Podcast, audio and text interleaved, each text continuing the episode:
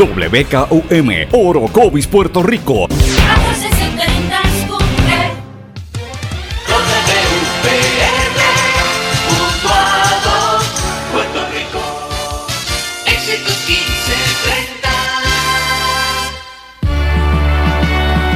Transmite WEXS Patillas Guayama. XXX 61. Escuchas WMDB desde Fajardo, Puerto Rico, a través del 1480M y a través de www.el1480.net.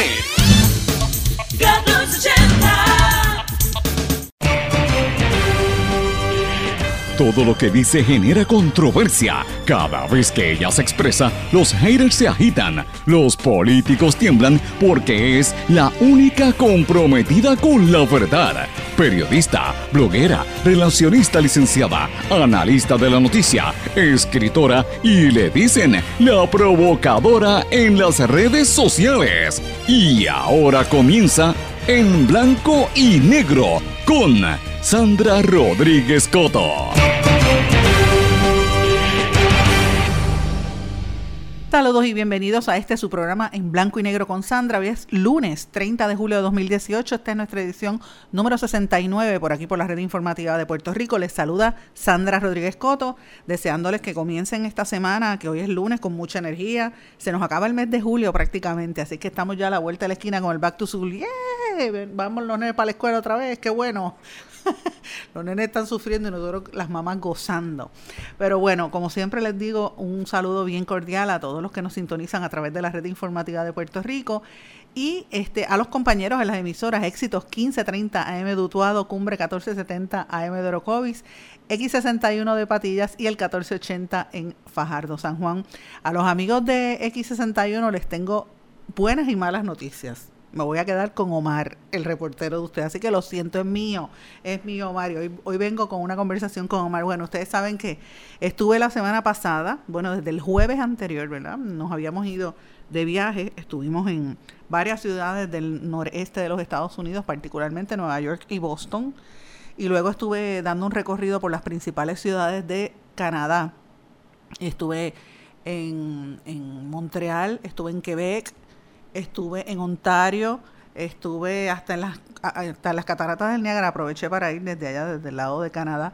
Eh, estuve haciendo unos proyectos que tenía profesionales que voy a anunciar próximamente, pero aproveché también para irme un par de días de vacaciones, me llevé a mis papás, a mi nena, mis papás cumplían 50 años de casados, así que aprovechamos todo el, el, el momento y nos cogimos unos días semilibres Digo semilibres porque ustedes saben que estuve transmitiendo el programa y también estuve haciendo unos proyectos como mencioné.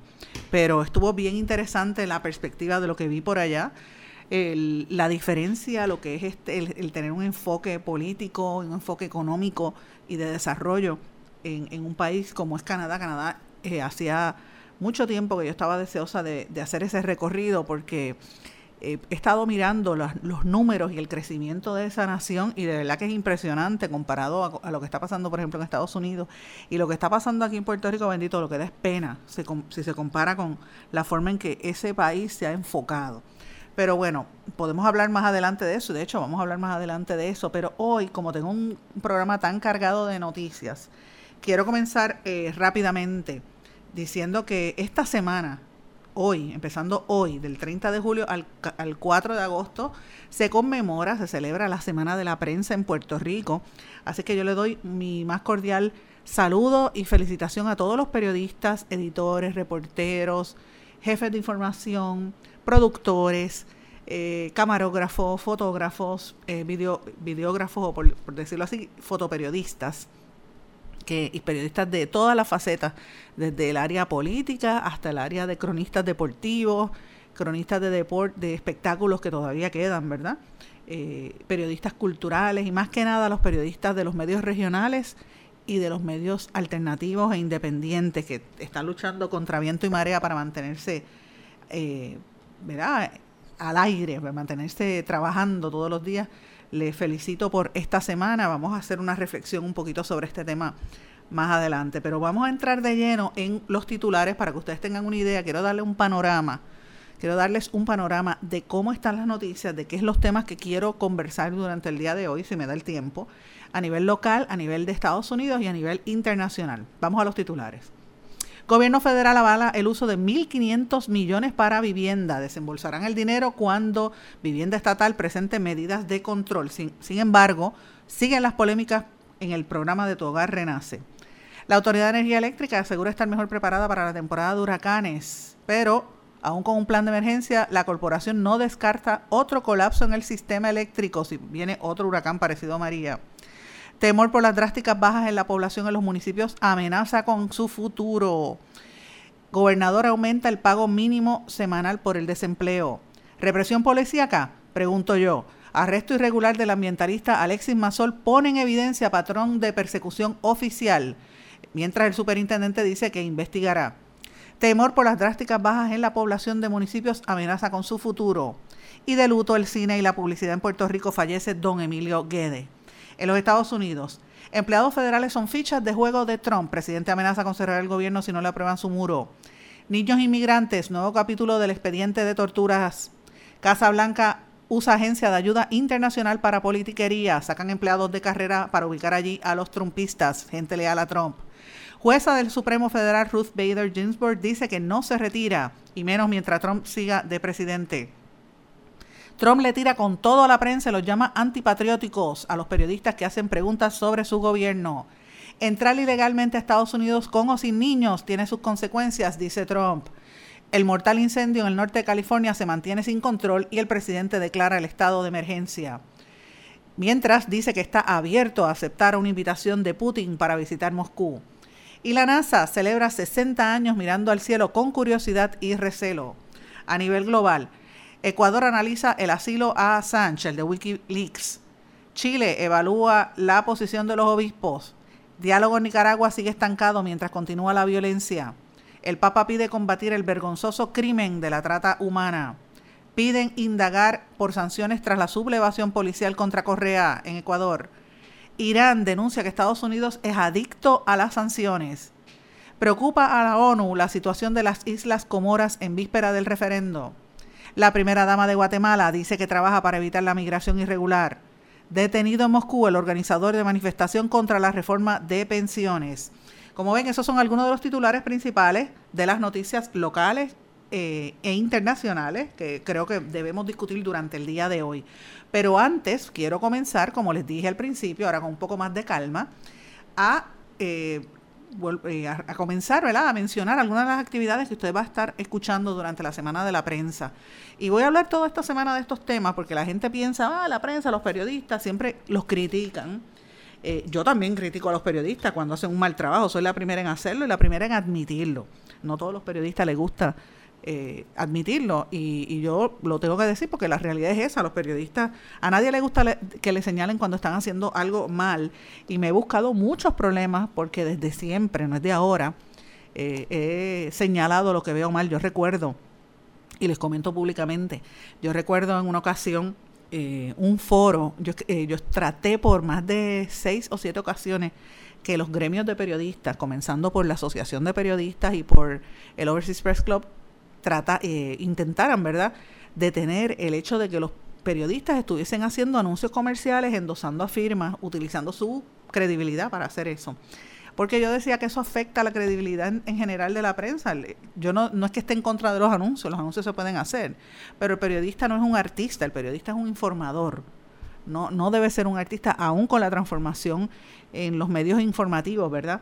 Eh, además que aquí habían unas posturas unas posiciones importantes como eran los locutores, los locutores comerciales y los dueños y los empresarios de cada eh, medio noticioso, que para ellos son los, los, publicistas. Tú puedes tener actores haciendo eso, tú puedes tener locutores. ¿Por qué el periodista tiene que vender su credibilidad para para hacer ese tipo de cosas, ¿verdad? Eh, y sí se necesitan los auspicios porque de eso es que viven los medios, pero para eso se pueden conseguir otras personas. Así que yo recuerdo yo hecho, haber hecho ese planteamiento por años consistentemente y nunca hicieron nada. Y yo escribí una columna, le estoy diciendo hace más de, wow, hace como 16 o 17 años, escribí una columna bien contundente que era reflexiones sobre la ética de un periodista y hablaba de los periodistas que se hacían anuncios y fue tan controversial que la Asociación de Periodistas hizo un foro, me acuerdo cuando tenía la sede en el, en, el viejo San Juan, eh, detrás de la alcaldía de San Juan, y me llaman, me invitan. Yo llegué allí y me sentí que estaba en un paredón. Me cayeron arriba muchos compañeros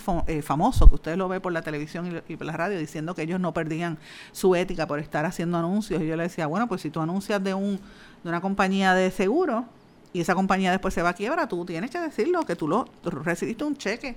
Es como yo, si yo hago un trabajo de relaciones públicas para una empresa, tengo que decirlo. la ética me dice, si voy a hablar en un micrófono y voy a hablar de esa empresa, primero que no debo hablar y segundo, si lo voy a hacer, tengo que decirle a la gente para que la gente sepa de dónde yo parto, ¿verdad? Eso es lo, mínimo. Así que eso provocó mucha controversia y yo recuerdo que les caí arriba y, y, ellos me cayeron arriba a mí y al final pues no nos pusimos de acuerdo, pero como 15 años después, cuando Rafael Lenín López, el de Guapa Televisión, fue presidente de la ASPRO, finalmente se hizo un nuevo código de ética, por lo menos a los miembros de esa organización, donde, entre otras cosas, se impedía o se decía que no se deben eh, hacer eh, anuncios, prestar su credibilidad para ese tipo de cosas. Pero vemos que eso todavía sigue y eso abona a la confusión entre lo que es un periodista y lo que no es. Así que voy a hablar de este tema durante la semana con diferentes reflexiones.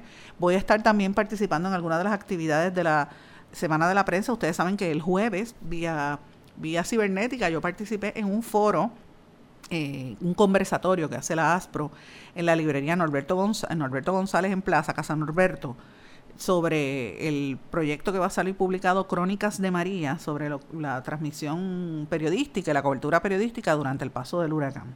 Y la ASPRO va a tener una serie de actividades, comienzan hoy, eh, comenzaron hoy con una conferencia de prensa en el Archivo General, que es donde están llevándose a cabo los eventos y se anunciaron los, los finalistas del Premio Nacional de Periodismo. Eh, mañana, como todos los años, se, se, presentará una ofrenda floral en el cementerio Puerto Rico Memorial en, recordación de César Andreu Iglesias, quien fue ¿verdad? líder periodístico. Vamos a hablar de eso mañana. Eh, va a haber a las seis de la tarde el foro Lo que nos dejó María, la importancia de la rendición de cuentas luego de una catástrofe. Ahí va a estar eh, Carla Minet del Centro de Periodismo Investigativo, va a haber un corresponsal de CNN el de podcast eh, Luis Treyes, que eh, tiene su, radioambulante podcast, y también David Begnot, el, el corresponsal de CBS en el Archivo General de Puerto Rico. El miércoles a las 6 de la tarde, fotos de Katrina y María, dos catástrofes y similitudes. Van a estar hablando, lo, lo modera Ayola Virella del Vocero, va a estar también un premio Pulitzer eh, de Random House, Jet Horn. También va a tener el jueves el foro Reflexiones sobre una nueva diáspora periodística, una mirada a Puerto Rico antes y después de María. Van a estar los periodistas José Javier Pérez del Nuevo Día, Arnaldo Rojas de Univisión, David Rodríguez de Telemundo en Miami, eh, Arnaldo en Houston, ¿verdad? Y Luis Alberto González de Noticel en Chicago. Y el viernes, pues el foro Lo que nos dejó María, parte 2, con periodistas del tiempo, John Tubi Morales de Florida, Deborah Martorell y Roberto Cortés y a la una de la tarde, eh, Puerto Rico como noticia global, retos extraordinarios en la cobertura. Ahí van a ver periodistas de The Nation, de Guapa Televisión, Guapa América, Telemundo de Miami, Agencia F y los medios regionales como la Perla del Sur, la Isla Oeste, Vice, etcétera. El sábado, pues son las, eh, va a ser la asamblea, el reglamento y la gala de premiación a los, a los periodistas, ¿verdad?, del año y así sucesivamente, esos son algunos de los temas que van a estar ocurriendo durante esta semana. A mi regreso voy a vengo con una entrevista de lo más interesante, así que terminamos el programa redondeándolo con el tema de la semana de la prensa, pero vámonos a una pausa y regresamos enseguida. No se retiren, el análisis y la controversia continúa en breve, en blanco y negro, con Sandra Rodríguez Coto. Se enteraron Juan y María del secreto? No se los habrás dicho tú. Ay, sí, yo se los dije. Se los dije sin querer. En este diálogo, el pronombre lo no se refiere a Juan y María, sino al secreto que les contaron, que está en singular. Juan y María están representados por el pronombre se. En casos como este, se recomienda decir yo se lo dije. No se lo habrás dicho tú. Se lo dije sin querer. El español nuestro de cada día. Dilo bien, dilo mejor. Academia Puertorriqueña de la Lengua Española, Fundación Puertorriqueña de las Humanidades y esta emisora. En los últimos 50 años hemos avanzado mucho en la prevención del tabaquismo. Pero si no hacemos más, uno de cada 13 niños de hoy morirá prematuramente por el tabaquismo. Son 5.6 millones de vidas preciosas que podemos salvar. Juntos podemos lograr que nuestra próxima generación esté libre del tabaco. Más información en surgeongeneral.gov. Rabiosa, yo soy rabiosa. Oye, tú estás loca. ¿Tú no sabes lo que es tener rabia? La rabia es un asunto serio. Es un virus mortal que se transmite de animales a seres humanos por medio de mordidas de cualquier mamífero. En Puerto Rico, el Departamento de Salud atiende a más de 500 personas cada año por haber estado expuestas a rabia. Visita a tu médico veterinario licenciado y colegiado y vacuna a tu mascota. Busca más información en la página del Colegio de Médicos Veterinarios de Puerto Rico. Mantente alerta. Adopta la actitud. Servicio público de esta emisora. Soy activista. Soy dueño de negocios. Yo soy una educadora. Soy pareja. Soy un amigo. Y estoy viviendo con el VIH. Y vivo con VIH. Soy VIH positivo. Junto con más de un millón de personas infectadas en los Estados Unidos. No estamos solos. No estamos solos. No estamos solos. Detengamos juntos al VIH. Infórmese. Hágase la prueba participe. El verbo avanzar tiene varias acepciones en el español general. Por ejemplo, ir hacia adelante. Pude avanzar entre la multitud. Transcurrir el tiempo o acercarse a su fin. Avanza la tarde y se alargan las sombras. Y progresar o mejorar. Rosa ha avanzado mucho en sus estudios. Pero en Perú y Puerto Rico, avanzar también tiene el sentido de darse prisa. Se están acabando los 30 segundos y tenemos que avanzar. Español puertorriqueño. Atrévete y dilo. Mensaje de la Academia Puertorriqueña de la Lengua Española, Fundación Puertorriqueña de las Humanidades y esta emisora. Por las cosas que nos pueden mantener seguros. Las que usamos todo el tiempo sin pensarlo. Las que aguardan en silencio a salvarnos la vida. Y ahora las que llevamos con nosotros a donde vayamos. Muchos dispositivos móviles ahora ofrecen alertas inalámbricas de emergencia, información en tiempo real de fuentes locales en las que confías. Con su sonido y vibración particular, estarás al tanto donde quiera que estés. Y ya regresamos con el programa de la verdad, en blanco y negro, con Sandra Rodríguez Coto. De regreso en blanco y negro con Sandra. Bueno, deja ver si me da tiempo, porque tengo muchos temas que quisiera discutir durante el día de hoy. A veces uno quiere decir tantas cosas y el, el tiempo es tan corto que no le da. Pero bueno, tenemos informaciones importantes porque hoy trasciende que el gobierno federal avaló el uso de 1.500 millones, 1.507 millones para vivienda, pero con cuidado porque ese dinero lo van a desembolsar cuando el gobierno local presente medidas de control que implementará para su uso efectivo. Es un plan eh, bajo el programa de desarrollo comunitario para la recuperación de desastres, los fondos, una partida de fondos de CDBG. Ustedes recordarán que cuando estuvimos conversando con el secretario de la vivienda, él nos habló de estos, de estos temas. Se supone que Fernando Gil vele por el uso de ese dinero. Y esto viene a colación, ¿verdad? En momentos en que todavía persisten las, las críticas al programa Togar Renace. El, eh, la gente que nosotros atendimos supuestamente ya habían estado a, ¿verdad? La gente que se quejó en este programa y le llevamos las quejas, supuestamente ya los habían atendido. Yo sé de un caso que todavía no, la situación no está del todo correcta.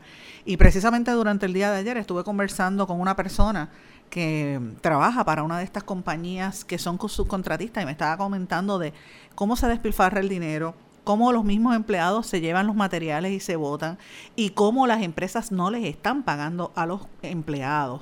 Eso, el periódico El Vocero, por ejemplo, hoy publica una noticia incluso sobre eso de la empresa Lionsgate Homes, que es uno de los subcontratistas, y que se supone que le pagaran a esta persona 10 mil dólares después de haber hecho el trabajo, un, trabajador, y tuvo que darle 50 dólares a cada uno de sus empleados porque no le habían dado dinero, ¿ok? Así que imagínense, no lo habían pagado. Eh, y él dice que esa compañía incluso había tenido problemas por racismo. El secretario de la vivienda había dicho que va a evaluar ese tema, ¿verdad? Y cuando me digo, cuando digo quejas por, por racismo es porque supuestamente esto había ocurrido en Estados Unidos y no le hacían arreglos a las casas ni ayudaban a los, a los que eran eh, negros o latinos y pues le pagaban a veces con cheques sin fondo a los empleados y vemos que está pasando la misma dinámica en Puerto Rico. Así que hay que estar atento a esta situación del, de Tu Hogar Renace porque estoy pendiente de eso. Voy a tratar de contactar nuevamente al secretario porque tenemos casos pendientes. Si usted tiene alguna duda o tiene algún problema que no lo han resuelto, por favor me puede escribir a mi página de Facebook Sandra Rodríguez Coto o en Twitter SRC Sandra o puede hablar con cualquiera de las emisoras. Sí, le, le voy a pedir que lo haga hoy de, modo que durante la tarde y mañana por la mañana yo tengo oportunidad de hablar con el secretario. Si lo hace hoy, pues este puedo hacer la, los reclamos. Si, si me envían ese, ¿verdad? sus quejas o sus puntos a través de Facebook o a través de las emisoras en sus plataformas digitales. Eh, de lo contrario, pues, ¿sabes? Voy a tener que, que no lo voy a poder mencionar su caso ante el secretario de la vivienda. Por otra parte, la Autoridad de Energía Eléctrica asegura estar mejor preparada para la temporada de huracanes. Pero imagínense esto, dicen que con no descarta que con otro colapso, eh, que con otro huracán venga otro colapso del sistema. Si, pasa un huracán como María, o sea, o se peinan o se hacen rolo. Mire, todo el mundo sabe que el, que el sistema está pegado con chicle. Si vienen unos vientitos van a caer. El gobernador, por otra parte, este fin de semana firmó la ley que aumenta el pago mínimo semanal por el desempleo de 133 a 190 dólares semanales, el máximo que puede recibir una persona por desempleo. Esto aumentará, eh, ¿verdad? Para el año 2020 se supone que llegue a 240 semanales. Esto es importante porque hay mucha gente que se queda sin trabajo. Y por otra parte, hay un temor por las drásticas bajas en ciertos municipios eh, donde hay menos población, ¿verdad? Esto lo reseña Noticel, les pido que lo busquen en la, en la, en la web porque es bien importante, bien interesante esa noticia. Los municipios con mayor decrecimiento eh, de casi, casi, 306, casi 307 mil personas han dejado, se han ido solamente en San Juan Ponce, Bayamón, Carolina, Mayagüez, Toa Arecibo, Guainabo, Aguadilla y Caguas. Mira qué cosa más fuerte. Yo, de, yo por ejemplo, soy de Guainabo, natural de, de Guainabo, y le puedo dar fe de que este pueblo, de, que mi pueblo de Guainabo da pena, porque muchas casas vacías, mucha gente que se ha ido, y son gente trabajadora, gente de clase productiva, ¿verdad? Mucho matrimonio joven que se ha ido. Lo mismo sucede en todos esos municipios que he mencionado. En los pueblos de mayor eh, fuga específicamente son San Juan, Ponce, Bayamón, Carolina y Mayagüez. San Juan nada más, para que usted tenga una idea, ha perdido 100.000 habitantes desde el año 2010. Son un montón. ¿Cómo van a hacer planes económicos el gobierno si, y las proyecciones de plan fiscal y de recaudos si hay menos gente? Pues fácil, apretando más a los que nos quedamos. Así que usted tiene que estar atento a esta situación porque usted se va a afectar. Si usted paga contribuciones, le, vienen más, más eh, impuestos y más alza los impuestos indirectos que uno termina pagando. Es un problema bien serio. Por otro lado, este fin de semana, a través de las redes sociales, trascendió eh, lo que yo pregunto si es represión policíaca o no. Hubo un arresto del líder ambientalista Alexis Mazol que aparenta y evidencia tener un patrón de persecución oficial. Todos sabemos que la gente de Casa Pueblo eh, llevan años tratando de luchar por presentar alternativas de nuevas visiones de cómo correr el país, cómo administrar el país. Hasta una emisora de radio eh, solar ellos tienen, entre otras cosas. Y eso representa un reto para empresas, por, empezando por las empresas de generación eléctrica, que ustedes saben que cabildean y hacen de todo en los Estados Unidos y en el resto del mundo. Pues a mí no me extraña que este, eh, este alegado, este arresto que le hicieron a Arturo Mazol venga por ahí. Hay gente que se molesta, me dice, ah, tú no estuviste presente, me decían. Yo, bueno, yo no estoy presente, pero yo conozco la reputación de, de la familia Mazol. Yo no los conozco a ellos, no son mis amigos personales. He compartido en, como en dos o tres ocasiones. Eh, yo creo que se ha hablado dos veces con, con los Mazol, sobre todo con el papá. Es, es mucho en mi vida pero sí conozco la trayectoria de, de Casa Pueblo y de, y de los Masol. Y por eso tengo que llamar la atención sobre esta situación de cómo lo arrestaron. Él fue con su nena menor de edad. Él andaba en un jeep, el jeep no tenía el, el malvete. ¿Cuánta gente anda sin malvete por ahí? Cuando usted tiene su malvete vencido, ¿qué hacen? Le meten un ticket gravísimo, grande, pero ya, le dan el ticket y usted se va. Pues a él le metieron un ticket y no, no es que le dieran el ticket, es que lo arrestaron y lo acusaron de que estaba eh, eh, bebido y que y lo arrestan y lo esposan, le, le apretaron las manos. Yo quisiera que ustedes vieran esa fotografía. Pero el dueño del negocio era una pizzería. El dueño del negocio lo desmintió, le dice, mira, él viene aquí todos los viernes con su nena, él estaba aquí comiendo pizza, se pidió dos refrescos, están, están una Coca-Cola tomó y dos pedazos de pizza. Y de momento entre policía, él, sale el él sale el policía lo arresta.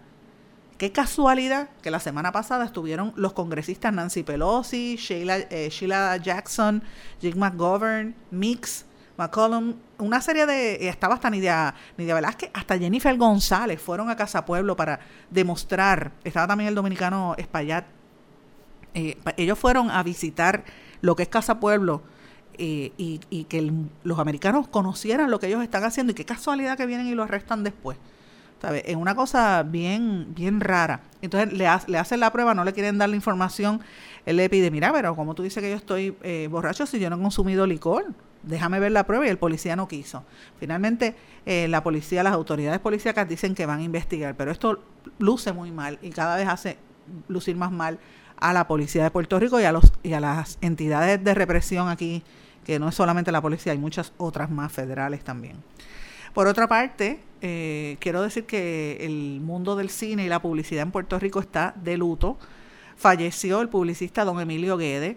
Esto lo dio a conocer su hijo. Don Emilio había estado, se había mudado para Miami después del huracán María por la situación de salud. Estaba muy eh, mayor, ¿verdad? De salud. Pero yo quiero que ustedes sepan que para mí fue bien, bien triste conocer esta noticia porque don Emilio es uno de esos pocos eh, caballeros que uno conocía en su quehacer periodístico, siempre, siempre fue bien colaborador, era como un maestro, él te daba clase, él te ayudaba, te enseñaba. Cuando yo, yo lo conocí cuando era reportera en el Caribbean Business y siempre entablamos una muy bonita amistad eh, porque él amaba a Puerto Rico, él era cubano, él había llegado aquí, estableció un, un estudio de, de, filmación, hacía películas, se llamaba eh, Guede Films.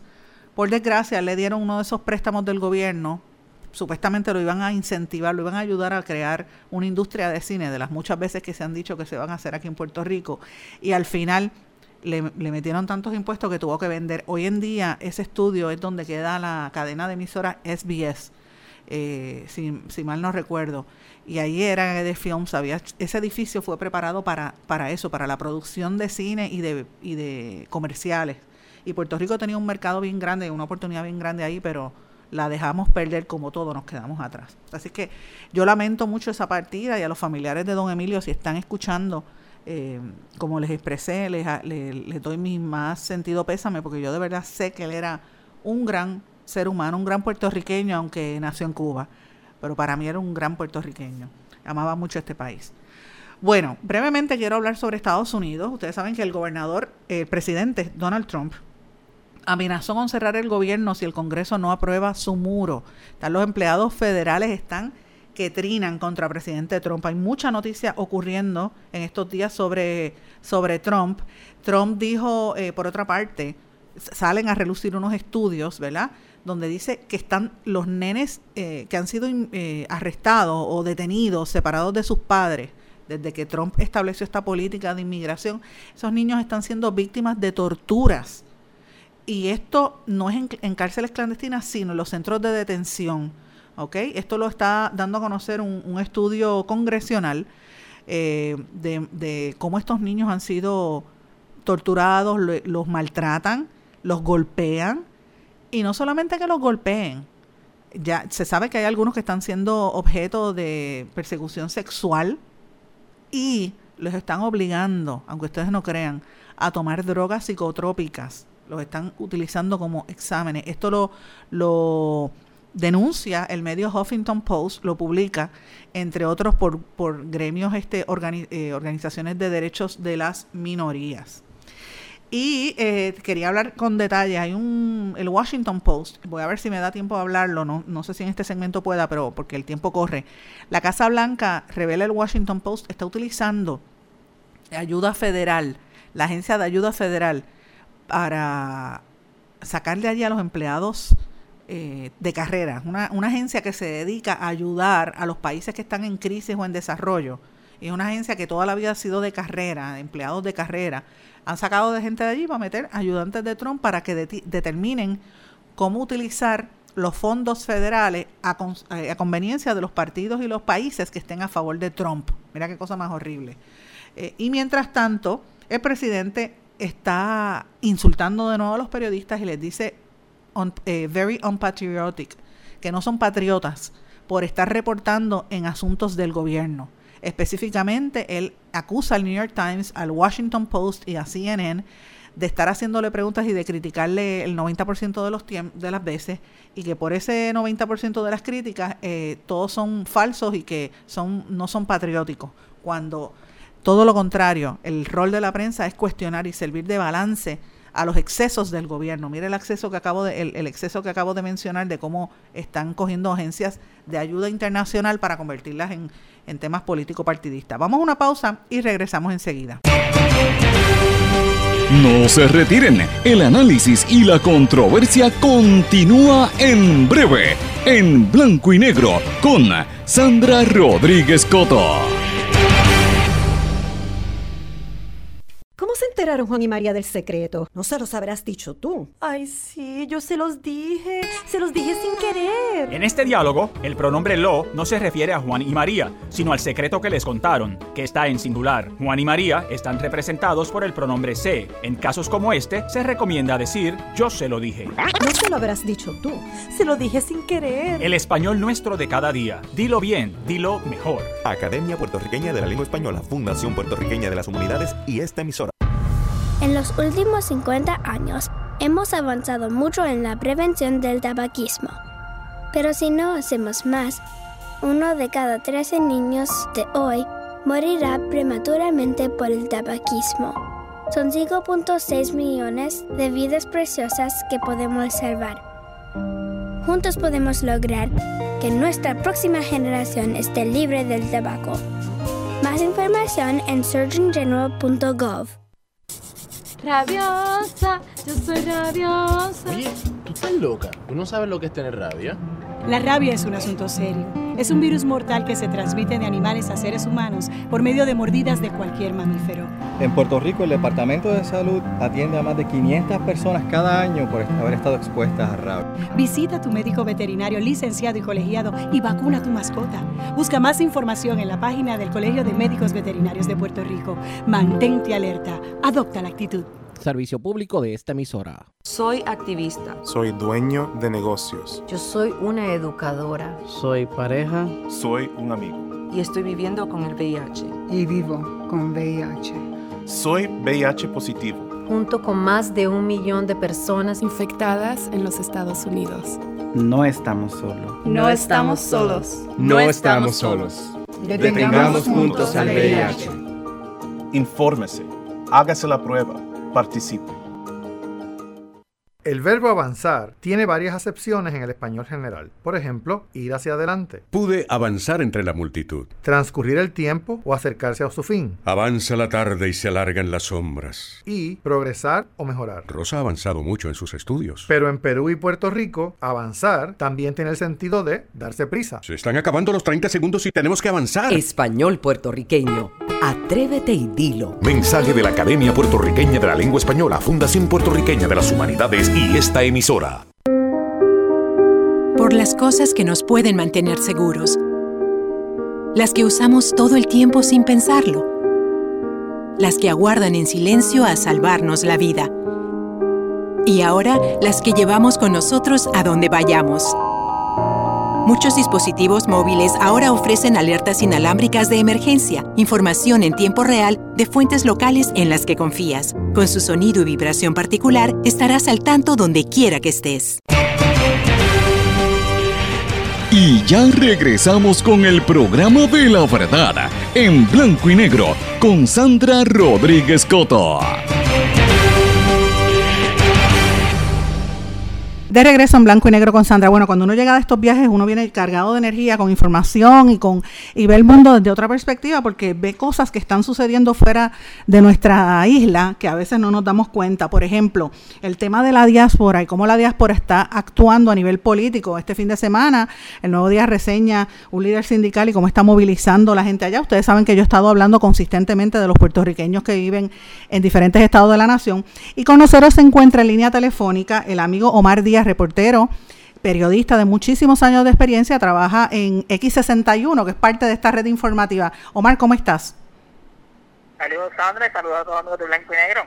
Omar está muy qué bueno, me, me, alegro saludarte, Omar, que este nuevamente estamos juntos en, en esta en estos menesteres.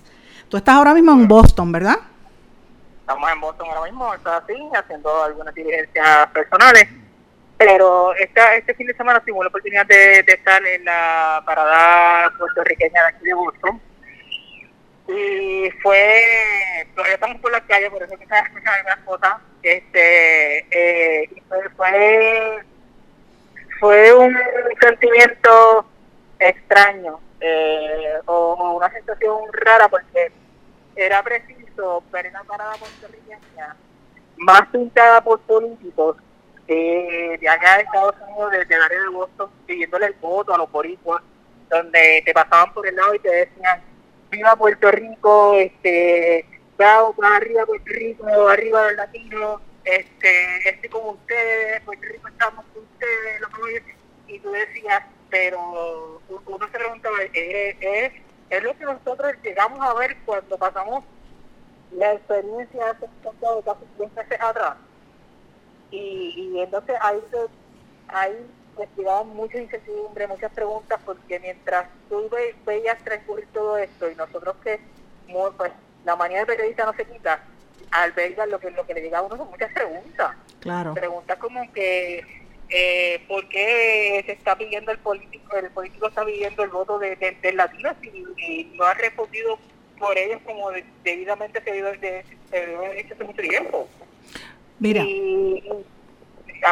No, y te, te menciono, qué bueno que mencionas ese tema, porque evidentemente yo creo que se está haciendo algún tipo de, de, trabajo importante a nivel de Washington. A mí me consta, gente como National Puerto Rican Agenda, que dirige la amiga eh, Gretchen, eh, Gretchen Zurita, ha estado trabajando muy activamente. Hay diferentes grupos que están trabajando en, en el estado de la Florida, por ejemplo, están bien fuertes, en Nueva York están fuertes.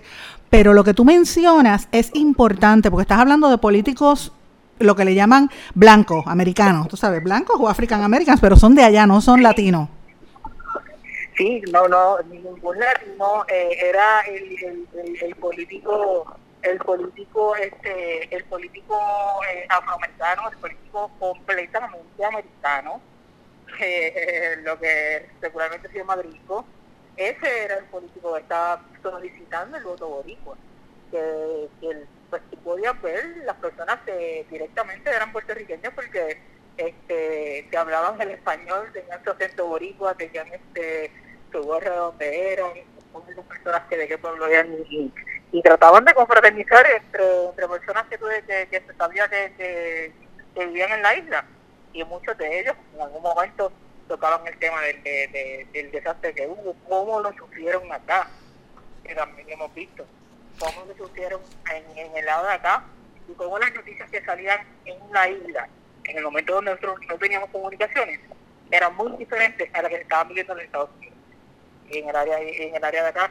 Y eh, de igual forma, eh, como ayer, que lo compartí el enlace y lo pueden ver en, la página de X61 eh, de Facebook, eh, PBS reseña todo lo que está pasando, inclusive lo que está pasando con medicina forense. Exacto están muy al tanto de lo que ocurre. De hecho, hay mucho, hay mucho corresponsal de Estados Unidos aquí en Puerto Rico y yo te digo, e, esta semana precisamente tengo una cita con uno de, de uno de los principalísimos medios nacionales que, que me está pidiendo que cuelgue allí mis columnas y los comentarios que hago por aquí por la red informativa. Tan pronto, eh, ¿cómo es? Finiquite eso, lo voy a anunciar públicamente. Yo, sabes que he colaborado con muchos, muchos medios a través de los años, este, el, el diario La Prensa, el New York Times, el mismo Huffington Post, diarios nacionales, la revista Político Magazine, y yo me he abstenido en los últimos dos años, de hecho desde que empezó el proceso de promesa me he aguantado de escribir afuera para dejar que las cosas fluyeran, pero este, yo veo que hay una necesidad importante por, por la amplia cobertura que se le está dando sobre todos estos procesos, así que lo que tú dices es cierto. Ahora, quiero poner algo en perspectiva, Omar, para los amigos que nos están escuchando. Primero, quiero que sepan que cuando hablan de desfiles puertorriqueños, en Estados Unidos casi siempre la gente piensa en el desfile puertorriqueño de Nueva York, la gran parada de Nueva York, porque es la más conocida. Pero entiendo que hay eh, alrededor de 100 eh, desfiles o, o, marchas parecidas a esta en toda la nación americana. Esto lo revelaron, por, por, lo menos me enteré hace unos meses cuando hice aquella transmisión desde la cumbre que hubo en Hunter College en Nueva York. Yo desconocía que había en tantos otros lugares, tantas de este tipo de actividades, y esto va atado a cámaras de comercio y al desarrollo de comercios sí. puertorriqueños en esa zona. En el área de la... Sandra. Mm. Disculpame que te junto. El, en específico, este desfile de Boston lleva 51 años realizando. Exacto. Es uno de los más Ay, antiguos, sí. Sí, lleva 51 años realizándose, donde este pues tiene desde bombo y plena eh, de la más destacada en Puerto Rico, este, el, folclórico este, vestuario, que es el, traje ancho con sus colores blanco, eh, rojo y azul, este, pero también tiene lo que yo no esperaba porque pues, hablamos de Paraguay, hablamos de un desfile tradicional como lo vemos en Puerto Rico o lo veíamos en Nueva York, que eran artistas, eh, emisoras de radio locales de acá, eh, nacionales como Telemundo, uno de los que de los que estuvo en el desfile, pero cuando usted percata que los políticos, ah, directamente en el ruedo, con la gente, dándole eh, golosina, eh, dulce a, lo, a los niños, el político directo, no no no la campaña, el político directo iba donde niños a darle dulce.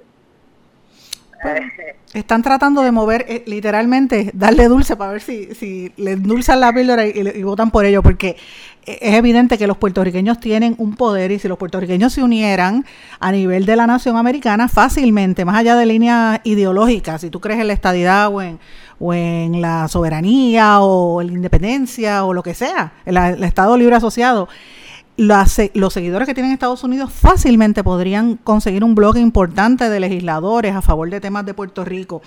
Para que tengan una idea, en Massachusetts nada más, según el, el estudio que y los, las proyecciones que hizo precisamente el Centro de Estudios Puertorriqueños en Hunter, ellos habían publicado, tú recuerdas, Omar, en marzo de este año, un estudio donde hablaba de la cantidad de gente que pensaban emigrar después del huracán, ¿verdad? Del paso del huracán María. Y ellos estimaban que era más, en los primeros meses la misma cantidad que había estimado, que había, emigrado, eh, que en los estos dos años va a emigrar la misma cantidad que emigró los últimos 10 años. Los estados de mayor emigración son, en este orden, Florida, Pensilvania, Texas, Nueva York y entonces Massachusetts. Massachusetts, que es donde tú estás, tiene una población de 80 mil 399 niños puertorriqueños que se matricularon en las escuelas en el año 2016. Eh, la edad eh, promedio de estos nenes, eh, ¿verdad? El, eh, por lo general hay alrededor de 359 escuelas nuevas por, sema, por semestre y, el, y la data son 1887 a nivel mensual aproximadamente según estos, estos estudios que estoy mirando así preliminarmente. En otras palabras, lo que te quiero decir es que hay mucha gente que se está mudando de la isla o se ha mudado a esos lugares y, y, y se nota en la forma en que se matriculan los nenes en las escuelas de, de cada estado, de cada ciudad. Por eso que los políticos están buscando el voto. Exacto, los políticos están buscando el voto y ya no, la, la, la, la familia ya no están pensando solamente en el área de la Florida para, para mudarse, están pensando también en la, en la zona este de Estados Unidos. Y de, esta manera, ahora mismo, lo que acabo de hablar sobre las escuelas, se ha, se ha notado en escuelas donde eh, han tenido que ser más grandes, porque hay, eh, lo, que era una escuela antes que podía pedir cerca de digamos, acá han tenido que expandirla, ¿por qué? Porque la cantidad de puertorriqueños que ha llegado al país es demasiada a vivir en lugares donde se consideran tranquilos en el área de, de, de, Massachusetts, en el área de Boston y los diferentes condados.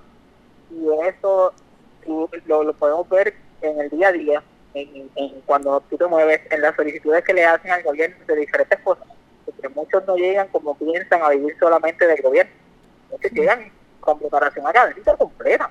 Sí. Aquí no, no, no está llegando solamente el que no, el que no tiene preparación académica. Sí, sí, definitivamente. Y esa es parte de la situación, de la, por lo menos la preocupación que yo tengo acá en Puerto Rico es que nuestra fuerza laboral preparada se está yendo. Estamos preparando estudiantes para que trabajen en otros sitios y sean productivos en otros lugares, pero pero ciertamente lo que tú acabas de describir es importante porque demuestra que los políticos en la nación americana están mirando el voto puertorriqueño como un voto decisivo y un voto importante. Así que yo, mi exhortación a la gente que nos está oyendo, si tiene familiares afuera, en cualquier estado, que les diga que se registren y que voten, porque que voten por aquellos políticos que van a ayudar a Puerto Rico, ¿verdad? Exacto, eso es importante. Lo, más que piden es el registro acá para que puedan este, votar por las personas que pueden ayudar al país porque son las personas que pueden hacer la presión, que el presidente del Congreso no quiere hacer nada, son las personas que pueden hacer la presión. Pero algo mucho más eh, eh, eh, importante es que la televisión local dedica ya básicamente, estuve revisando desde el huracán hacia acá, ha dedicado un espacio de algunos, muchas veces tres minutos, a veces cinco minutos a Puerto Rico, a ver cuál es el panorama de Puerto Rico muchas veces lo hacen de dos a tres veces por semana. Omar. Y en televisión estadounidense, tres a cinco minutos muchísimo. Muchísimo tiempo, claro que sí. Mira, Omar, el tiempo nos traiciona. Vamos a una pausa y a tu regreso vamos a hablar de ese tema que para mí es importante. Vamos a una pausa. No se retiren, el análisis y la controversia continúa en breve, en blanco y negro, con Sandra Rodríguez Coto.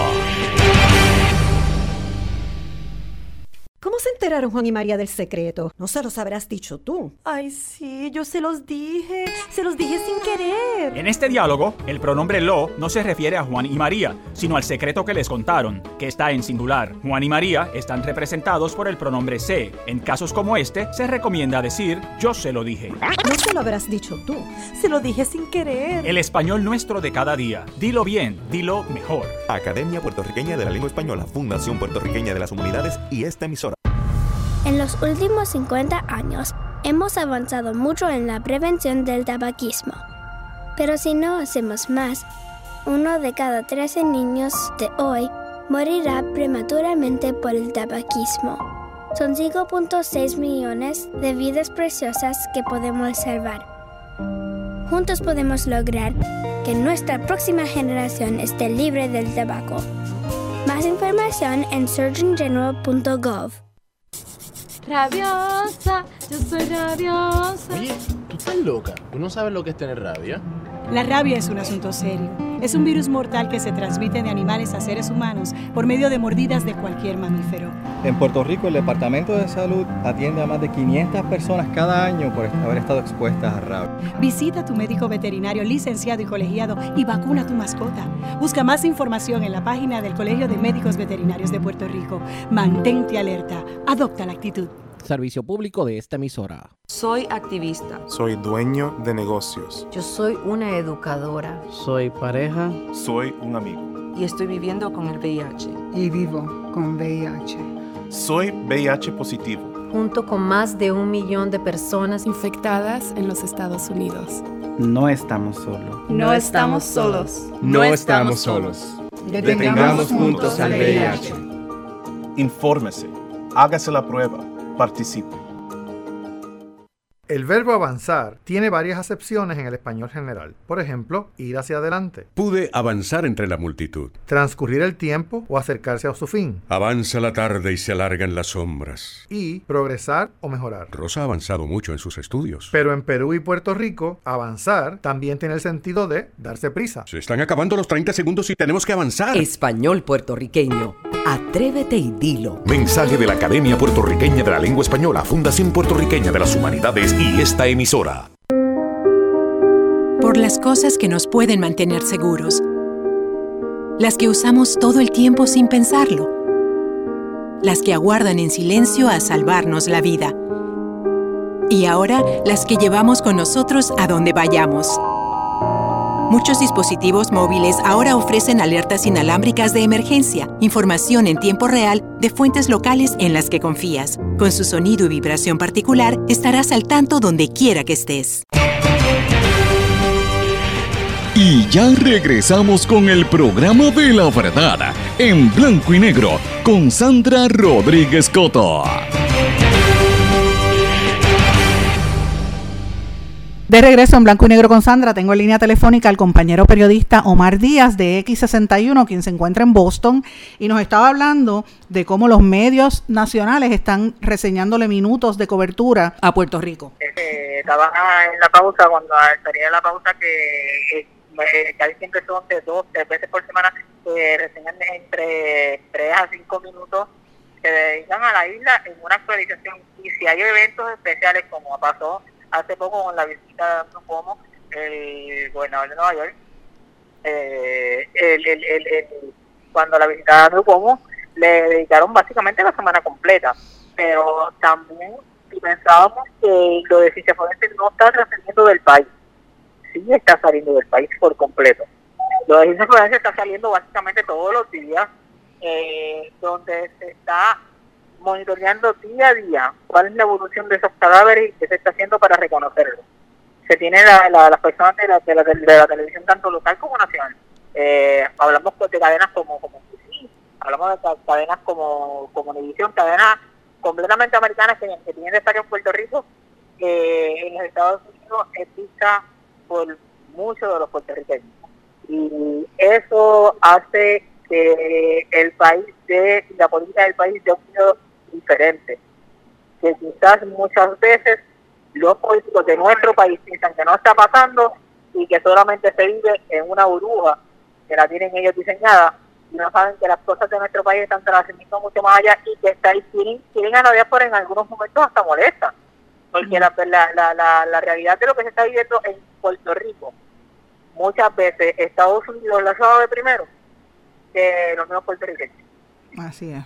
Así es, es importante que haya señalado eso, Omar, porque a veces la gente toma, se pierde del, tema y como vivimos aquí con el, con el sombrero de si eres azul, rojo, verde, no miramos más allá de nuestro 100 por 35. Y yo siempre le digo, miren, hay que estar mirando afuera.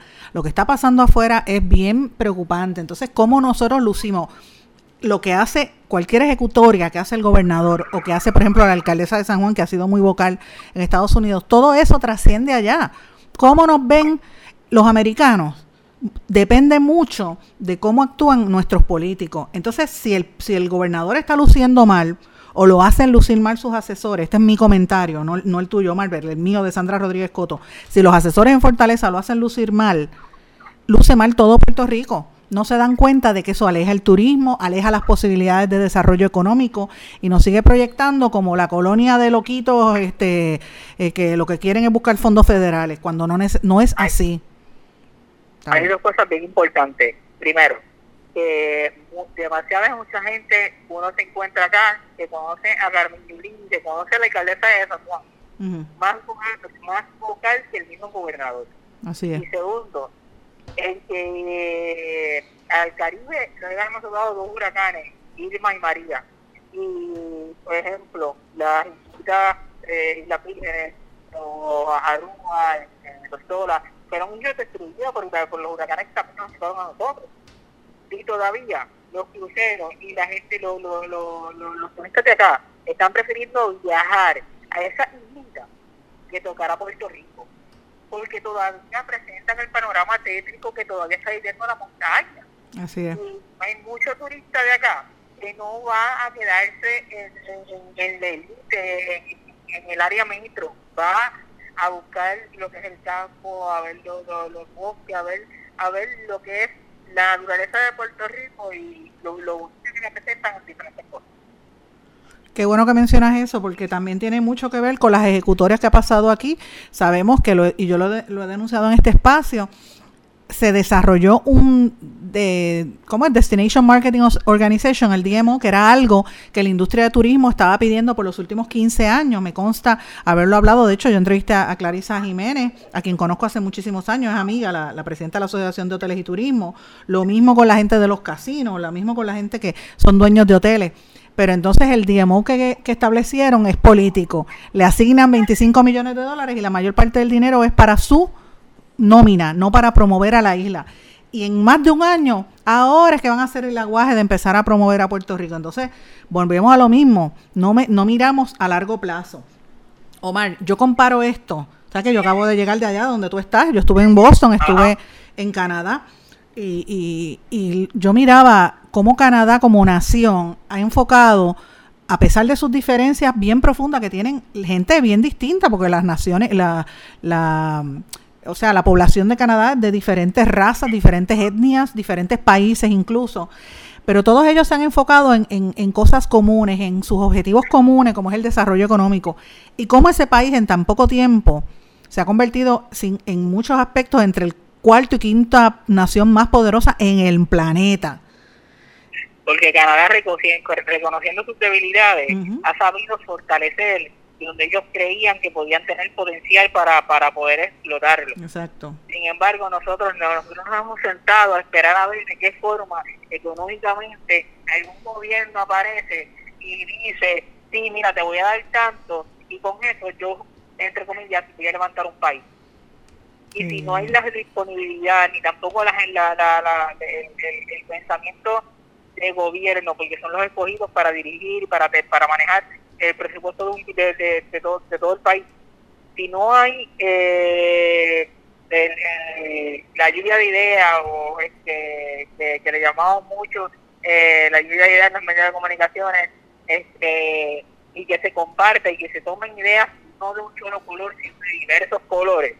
Jamás y nunca vamos a salir de, pollo que estamos, porque vamos a estar pensando en que tú, la idea me la dio el color rojo, yo no soy rojo, me la dio el verde, y el verde a mí me interesa, porque el azul es el que me está quedando, el rojo, el verde, en fin, hay que, al final van a seguir con la misma pelea chiquita, eh, pensando que somos un, país completamente cerrado, eh, con un gobierno que pocos lo miran, sin saber que el lente del mundo también lo mira Puerto Rico. Así mismo y yo pues insto a través de este medio a que a que empecemos a mirar y a crear un, proyecto de país o de Estado, lo que sea, un proyecto Puerto Rico, vamos a quitarle el, mote político, pero que incorpore a todos los sectores, porque es importante ir, ir, pensando qué tipo de turismo queremos, qué tipo de desarrollo económico queremos, cómo quiere, queremos que sea nuestra sociedad porque lo que está no funciona y no, y no podemos seguir en esta misma situación. Omar, yo agradezco mucho tu participación desde Boston. Te voy a pedir que de vez en cuando te unas a esta transmisión porque es importante que, que tengamos esa perspectiva de fuera de la isla. ¿Qué te parece? Claro que sí, Sandra. Para mí es un placer. Sabes que continuamos con los muchachos de, de televisora. La emisora para mí es mi casa. Este, pero sí, contigo también vamos a seguir compartiendo. Pero algo muy importante que antes de despedirme, y es que debemos ir pensando en una cosa, y es que como medios de comunicación no esperar que la diáspora publique para yo también publicar lo que en realidad pasa en mi país no tenemos que esperar ninguna conferencia. Yo creo que todos los medios de comunicación en, en, este momento debemos de compartir las noticias, debemos compartir las situaciones que vivimos. Eh, tu columna en blanco y negro de hoy es espectacular. De, de, ayer de, que, fue publicada es espectacular porque eh, denota las diferencias que hay entre la prensa y cómo y cómo y cómo la marginan y eso no se puede permitir en Puerto Rico. Si Estados Unidos no lo permite una denuncia, porque Puerto Rico no tiene que callar. Tenemos que ser para adelante, para que el pueblo entonces esté enterado de todo lo que pasa y lo estemos enajenados. Pues muchísimas gracias a ti. Gracias y felicidades en la Semana de la Prensa. Este era Omar Díaz, que ahora se fastidió porque va a ser corresponsal de, este programa allá en Boston. Lo siento por X61, me lo voy a, se los voy a quitar, ¿ok? Bueno, vamos a una pausa y regresamos. bueno, eso era Omar Díaz, que ya es mío, lo siento por X61, se los voy a quitar. Pero bueno, eh, nos queda bien poco tiempo en el programa de hoy, no me va a dar oportunidad, pero les recomiendo que lean la columna que yo publiqué en el día de ayer en Noticel, la titulé Gangas de Trolls contra Periodistas, y hago un, un resumen de lo que reveló la organización Reporteros Sin Fronteras en un informe sobre cómo los trolls, cómo los partidos políticos y los gobiernos están utilizando a este montón de gente para insultar personas y para pues acosarlos, incluso los están persiguiendo a nivel eh, de amenazas de muerte y en algunas ocasiones están ejecutando ese tipo de cosas y cómo eso se está, esa dinámica se está copiando aquí en Puerto Rico. Eso es bien peligroso. Yo llevo años haciendo esa denuncia de lo que son los bullying, ah, el bullying cibernético, el acoso cibernético, en este caso a los periodistas y a la gente que organiza eh, ¿verdad? Que emite sus informaciones y sus opiniones a través de los medios de comunicación, utilizan tres etapas, lo que es la desinformación, o sea, empiezan a, ahogar la noticia con otro contenido en las redes sociales, es lo que pasa en Estados Unidos, por ejemplo, eh, con noticias falsas y con invenciones. Número dos, la ampliación, le pagan salario a gente para que difundan mensajes en las redes sociales que parezca que son noticias y también que insulte a los periodistas. Eso es lo que está haciendo aquí en Puerto Rico gente como la vieja Changa y otros sectores que voy a hablar en detalle mañana. Y por último, la intimidación, que empiezan a intimidar personalmente a los periodistas. A mí trataron de hacerlo y yo me les regué en la cara y no lo voy a permitir. Yo no permito que ningún tipejo de gobierno me venga a insultar a mí. Así que mañana en detalle le voy a explicar lo que me pasó y lo que le está pasando a algunos periodistas y comentaristas en los medios de comunicación en Puerto Rico. Y esto es importante que, la gente lo analice, porque si se hace contra una figura que trabaja en un medio o que da su información por el medio, ¿qué no harán con los con los ciudadanos comunes y corrientes, como somos todos, ¿verdad? Pero que no tienen el acceso a un medio de comunicación. Y, y, más que nada, cuando se acalla la voz de un periodista, el que se afecta es el pueblo, porque tiene menos oportunidades de conocer la verdad. Con esto me despido, que pasen todos un buen día y mañana continuamos en blanco y negro con Sandra Rodríguez Coto. ¿Se quedó con ganas de más? Busque a Sandra Rodríguez Coto en las redes sociales o acceda a en blanco y negro.blogspot.com porque a la hora de decir la verdad solo hay una persona en la cual se puede confiar. Sandra Rodríguez Coto en blanco y negro.